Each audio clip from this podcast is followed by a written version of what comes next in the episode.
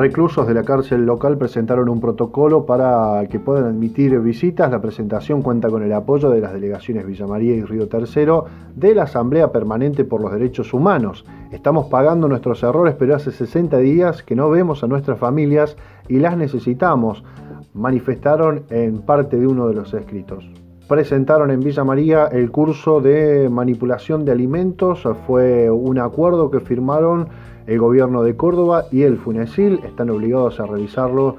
Despensas, carnicerías y toda aquella persona que trabaje con alimentos. José Yacheta de Todo Agro dialogó con Germán Tenedini, que integra la Dirección General de Control de la Industria Alimenticia.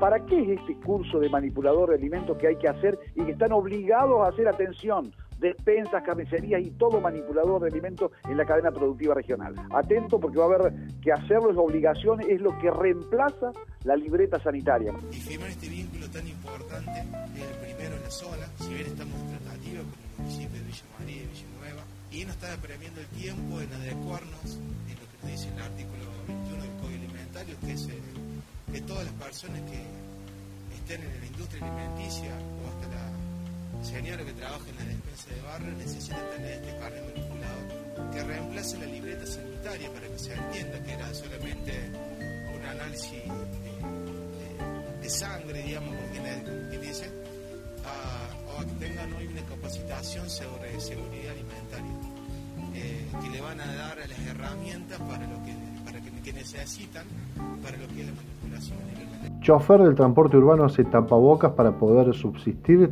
Germán Busetti es chofer de Transbus y al igual que sus compañeros no perciben sus saberes completos desde hace 50 días.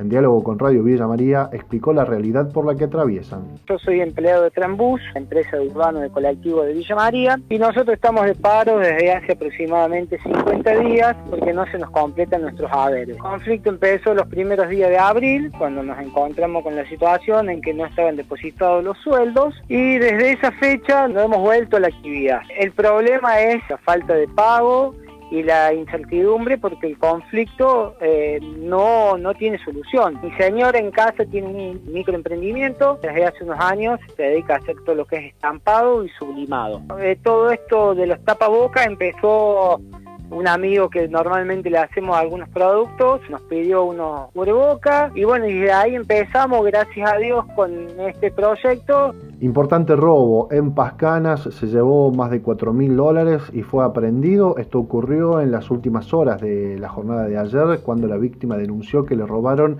el dinero desde la mesita de luz.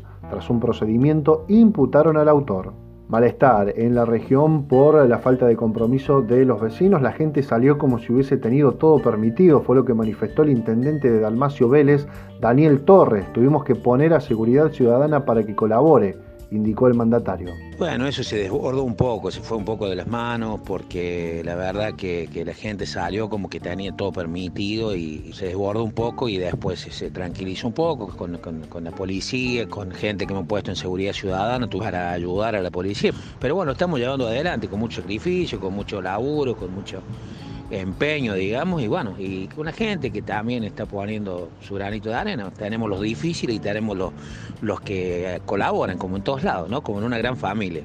Insisten en la importancia del uso del barbijo, más allá de algunas publicaciones que lo desestiman, el infectólogo y docente de la Universidad Nacional de Córdoba, Hugo Pizzi, aseguró a Radio Villa María que el barbijo es una barrera infranqueable.